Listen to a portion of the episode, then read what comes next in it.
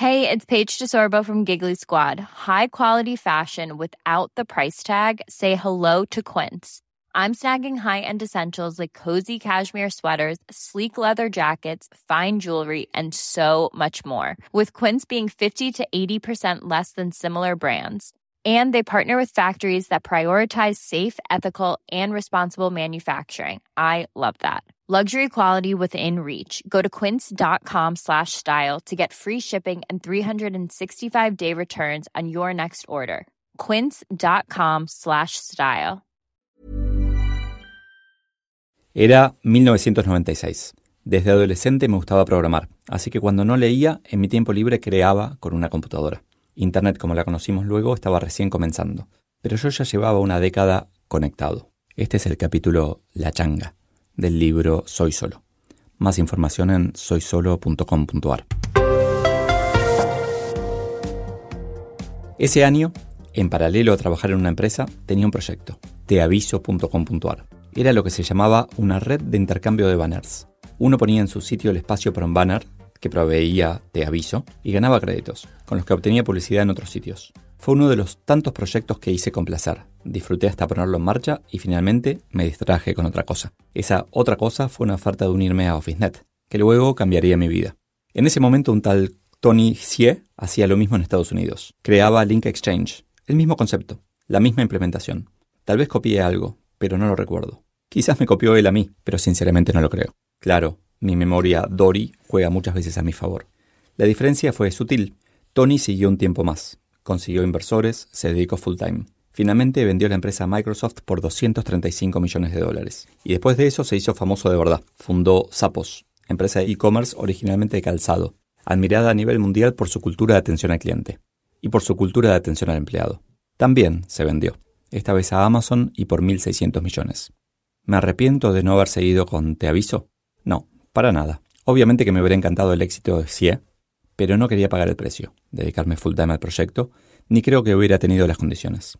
Un par de años antes de Te Aviso, habíamos creado con tres compañeros de la facultad una empresa para desarrollar sitios de Internet. Upper.net era su nombre original. Estábamos en mi departamento conversando. Sobre la mesa verde había un mapa de Nueva York. Lower, Mid y Upper Manhattan estaban subrayados, seguramente como cuando uno habla por teléfono y dibuja distraído. Lower, Mid y Upper. UpperNet. Tuve la posibilidad de dedicarme a ello full time, pero preferí no hacerlo. Matías y Andrés siguieron adelante y les fue muy bien. Siento placer por haber puesto mi grano de arena en esa construcción. En el asado, Leo. Era un domingo de asado poco menos de 20 años después. Me encantaba hacerlo, me tomaba bastante tiempo y siempre trataba de probar cosas nuevas. En una de esas charlas con el asador, o sea, conmigo, contaba con orgullo de una de las primeras nanotiendas que abrimos en Buenos Aires explicaba cómo aplicábamos las tendencias de largo plazo que veíamos en cosas de todos los días y que eso era garantía de éxito. Estábamos resolviendo problemas que todavía no habían surgido en todo su esplendor. Un día te vas a ir de esa empresa, ¿lo sabes? Alguien me interrumpió. No era la primera vez que me lo preguntaban o decían, pero no me importaba. Yo dedicaba toda mi vida a la empresa. Era como mi bebé, lo que más tiempo tomaba de mi semana, pero mucho más del formal. Me despertaba en el medio de la noche con una idea brillante. Conectaba mi computadora por teléfono cuando estaba de vacaciones pre-internet. Recuerdo una vez que pasé el cumpleaños de mi hija en la costa argentina. Me subí en un auto, recorrí 500 kilómetros hasta el aeropuerto, me subí en un avión y fui a una reunión en la gélida Boston. ¿Era imprescindible? No, de ninguna manera. Elegía hacerlo. En realidad sentía que debía hacerlo, no que lo elegía. Por eso cada vez que alguien me recordaba eso, por fuera lo ignoraba. Pero por dentro me molestaba. No te vas a quedar ahí para siempre. Es válido siempre.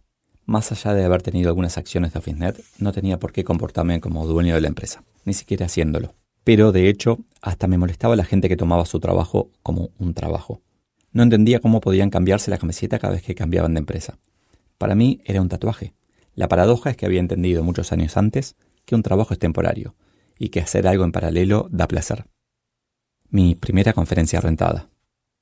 No quería cobrar, para mí no tenía sentido. Me habían invitado a una universidad a hablar de marketing digital. Lo hice como parte de la estrategia de la empresa. Pero además, porque ya le había empezado a tomar el gusto, me daba placer.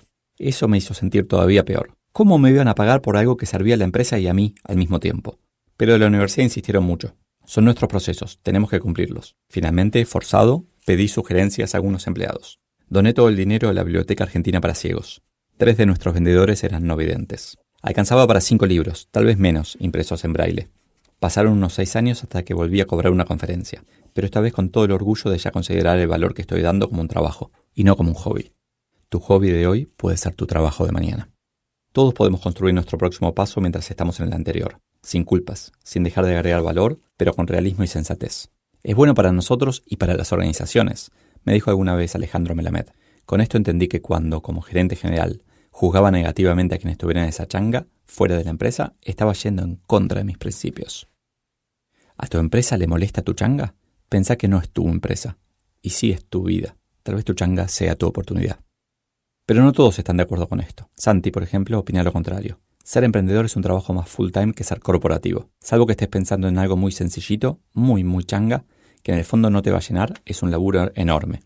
Con la fantasía de que alcanzas dedicando un rato en las noches, no vas a construir nada interesante.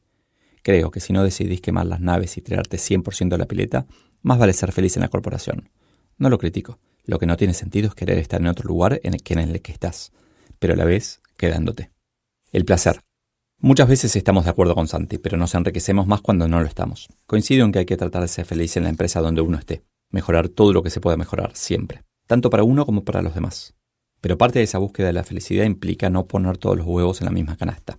Siempre, sin proponérmelo, tuve un hobby que se podía convertir en negocio, o una changa que prefería ser gratis, o un proyecto que podría ser un trabajo futuro. Si cuando uno invierte dinero se recomienda no poner todos los huevos en la misma canasta, ¿por qué cuando invertimos tiempo lo hacemos?